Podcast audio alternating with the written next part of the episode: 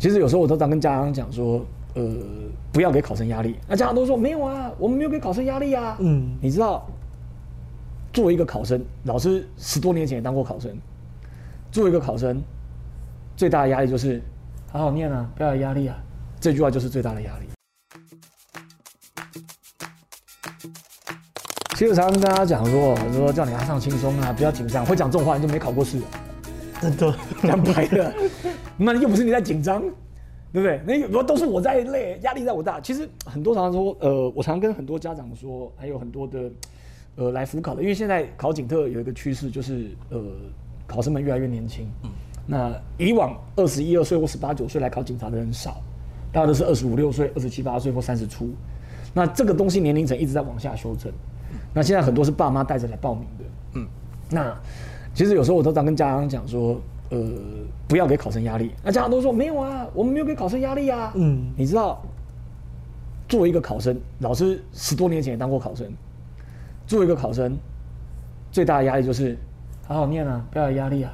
这句话就是最大的压力。这真的是很大的压力。对，为什么？因为在准备考试的是我们。嗯，我们在阅读的时候，其实准备考试的读书不痛苦，其实读书是快乐的，因为读书目标很清楚。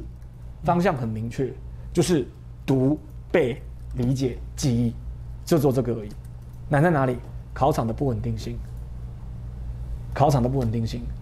那考场不稳定性是说，考场会发生什么事，你永远不知道。最近奥运很夯啊。嗯。那跟各位讲，英文叫 gain of inch，就是差一点点，就是金牌跟银牌。男子双打。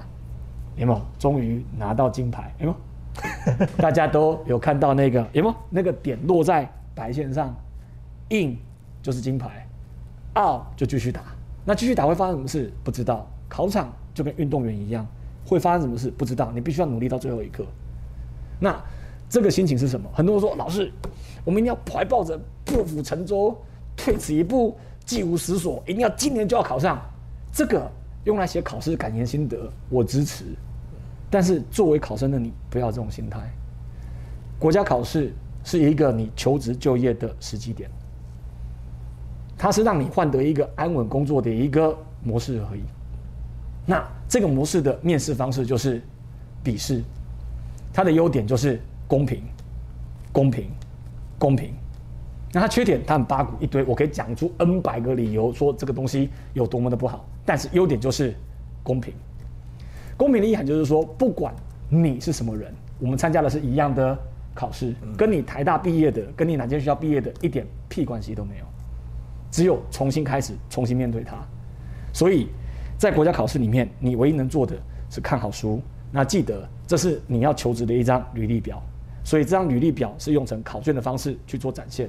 然后交给考委们去决定你的命运，把它当成你一个人生的 passing point，它是一个过程点。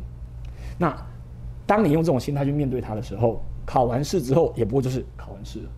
那如果你真的觉得一定要考到上，对自己有交代，那应该有的心态就是这个 passing point 考试的那个点过去了之后，你可以可以放松个一个礼拜或两个礼拜，完了之后就继续看书。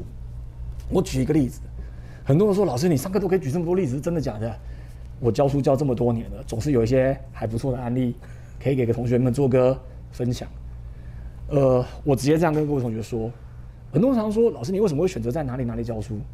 那我直接告诉你，我觉得我花了很多的时间去努力在学习这一科的教学跟钻研这一科的技巧，我自然而然希望能够把这个东西做最大的技巧发挥，去帮助到想要帮助的人，所以我需要最大的舞台。那哪里舞台最大，我就会走向那里，所以我才会有这么多很感人的故事。在台南班有一个学生，台南班有个学生，呃，应该是一零七年度的那个班，一零七还是一零八？一零七年度那个班有一个同学，那这个同学是他考完试的当天的下个礼拜我们就开课了，一考完试之后一开课他就坐在下面。我他说不是，我就问他说啊，不是才刚考完试，你来干嘛？他就跟我说没有啊，考完就考完了，继续读书。他是个心情，然后他就开始继续上课。那我讲什么他就做什么，他就跟着他的动作，就是跟考试一样。然后接下来一次放榜，他考上了。他考上了。可是因为还有二次的跑步，嗯，那他一次保上了之后，他还是一样来继续上课，然后改开始跟着同学去练体能、跑步跟跳远。二次放榜，他榜上有名之后，放榜之后，他下礼拜就再也没有出现了。嗯，那这就是他的标准心态，这就是上榜生的标准心态。我既然要考到上，对我而言，那个时间点就是一个考试的点，我尽可能的去发挥，发挥到了极致，做完了就结束了，对吧？像大家都知道的，呃，我们的鞍马王子，对吧？他在二零一六年的时候堕马，里约了里约奥运的时候堕马，嗯，他有放弃吗？没有，他的目标就是要干嘛？要夺牌，所以下完马之后，接下来继续练习。一直练，一直练，练到现在二零二一年比赛，二零二零年的东京奥运。相信你跟我一样有看那个荧幕的时候，知道当他在他的汤马斯回旋做完落地的那一刹那，你跟我一样，应该心中只有两个字：完美，一定会夺牌。差别就是金牌还是银牌。嗯，那你应该就是要用这种心态，就是我做好我能做的，我不能做的我不去管它，所以我就把该读的书读好，然后该做的东西。做好，那参加考试就是那个过程，那个过程我把自己的状况调到最好，尽可能的发挥。那考试就跟比赛一样，它是残酷的，win or lose。那你要做这种 win or lose 的决定，不在你的手上，在阅卷老师的手上。那你能做的是做好自己能做的，剩下的才去交给老天爷来决定。所以记得这个心态，就是该做的做好。每一天做一样的事，把该做的做好。记住，考试只是一个过程点，不要为了考试什么生活都没有了。该看的电影《黑寡妇》有吗？看完了。对，你看完了，看完了，看完了。该看的电影《玩命光头》有没有？要出来了有没有？还有那个巨石强森那个那个什么《丛林历险》有没有？该看的电影还是可以看有没有？该约的会还是可以约。男朋友叫起来打两句，要骂两句，打两巴掌。再回来继续读书，这都是生活，所以不要为了考试而忘记你应该要过的生活。但是，只是在你准备的过程，专心努力面对它，通过它，上榜之后，你的另外一个人生才要开始。还有，记住一件事：考上不叫人生胜利组，考上你只是迎来了一个安稳的工作。那它一定好吗？不一定。工作一定都有好的面相，也有坏的面相，没有什么是绝对的。考上三等的同学就已经同时解脱吗？没有啊！我一堆学生考上三等之后，恨不得刚子根本不要去考就好了。为什么更累，压力更大，责任更重？哦，考上司法官，你真的觉得你真的知道司法官在干嘛吗？你真的知道司法官在干嘛吗？如果司法官真的这么好，有这么多人要离开司法圈出来当律师吗？你觉得这当律师真的好吗？如果真的律师真的这么好，为什么很多律师都转行了？为什么？因为工作没有绝对的。工作一定有好的，也一定有不好的。只有你爱跟你不爱。